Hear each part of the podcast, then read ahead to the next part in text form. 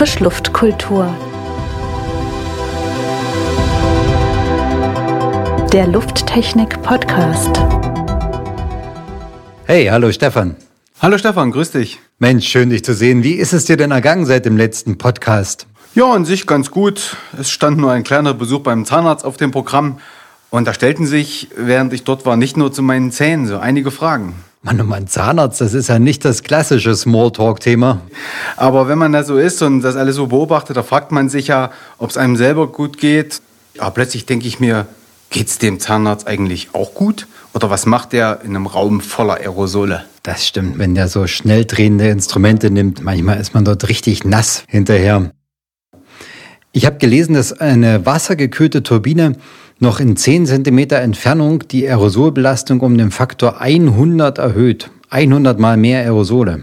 Ist denn da ein Zahnarzt auch geschützt vor beispielsweise Viren- oder Bakterieninfektionen? Wenn ich ja mit meinem Zahnarzt rede, der erzählt mir immer, dass Zahnärzte sich gerne abhärten. Während des Studiums, schon in den ersten zwei Semestern, setzen sie sich den ganzen Krankheiten aus. Und das erinnert mich an die Zeit, als meine Kinder klein waren, als die frisch in den Kindergarten kamen, da waren die auch andauernd krank. So muss das wohl angeblich beim Zahnarzt auch sein. Heute sehe ich häufig bei den Zahnärzten, dass man die, den Mund spült mit so einer H2O2-Lösung und dass der Zahnarzt so eine persönliche Schutzausrüstung tragen soll und eine Brille, zusätzlich noch eine Schutzbrille, um sich gegen diese Aerosole zu schützen. Das sind ja schon eine Menge an Schutzmaßnahmen, wenn man das so betrachtet letztendlich. Aber reicht das denn aus?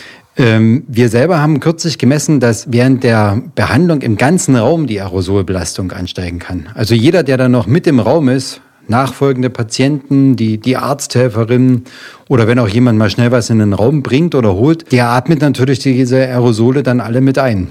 Das hatte ich mir fast gedacht. Aber was macht man denn da? Es gibt auch beim Zahnarzt solche Aerosolabsauggeräte. Wir kennen ja alle diese Mundsauger. Mhm. Und trotz dieser Mundsauger werden Aerosole eben weit herausgeschleudert und da kann man dann so ein Aerosolabsauggerät verwenden. Okay. Jack Air ist zum Beispiel so ein Produkt. Ich habe jetzt kürzlich gelesen, dass die Bundesärztekammer solche Absauggeräte auch empfiehlt als zusätzliche Maßnahme, um die Aerosolbelastung signifikant zu senken. Und wie genau funktioniert das? Ich habe es selber ausprobiert. Man sitzt dann auf diesem Arztstuhl. Die Arzthelferin oder der Arzthelfer links von einem, der Zahnarzt rechts von einem, dann ist der Mundsauger am Mund und dann hat man in einer Entfernung von so 10, 15 Zentimetern noch ein etwas größeres Rohr und das saugt diese Aerosole ab und führt das zu so einem Filter. Und diese Filter, die können diese Aerosole nahezu komplett abscheiden. Dadurch wird die Aerosolbelastung in so einem Raum deutlich gesenkt. Fast eine Größenordnung äh, haben wir damals gemessen. Wenn diese Viren also abgesaugt werden, ne, dann sind die ja in dem Filter drin. Wenn man dann irgendwann mal diesen Filter wechseln muss, ist das dann nicht gefährlich? Kommen die da nicht alle wieder raus? Diese Viren, die überleben üblicherweise nicht besonders lange in so einem Filter. Wenn es nicht feucht ist und eher trocken, dann ist das innerhalb von wenigen Stunden erledigt mit den Viren.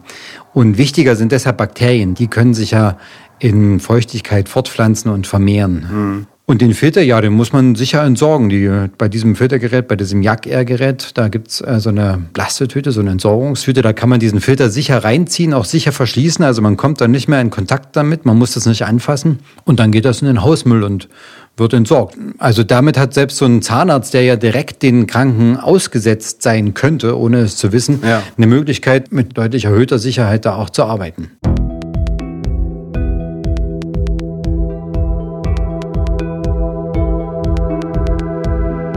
Sag mal, Stefan, wie immer am Schluss, von dem, was wir besprochen haben, was hat dich denn am meisten verwundert oder, oder verblüfft? Ja, der Gesamtfakt. Es ist schon sehr bemerkenswert, dass man trotz der hohen Aerosolbelastung in Behandlungszimmern trotzdem alle anwesenden Personen effektiv und vor allen Dingen offenbar nachhaltig vor einer möglichen Infektion mit Viren, Bakterien oder Keimen schützen kann. Ich denke mal, da haben sich die Entwickler eine tolle Sache einfallen lassen. Ich freue mich schon auf die nächste Runde. Alles klar, ich mich auch. Bis bald und ja, an alle, die uns zuhören, wir freuen uns auf euch und gebt Kommentare, Fragen ab. Wir beantworten die gern in einem der nächsten Podcasts.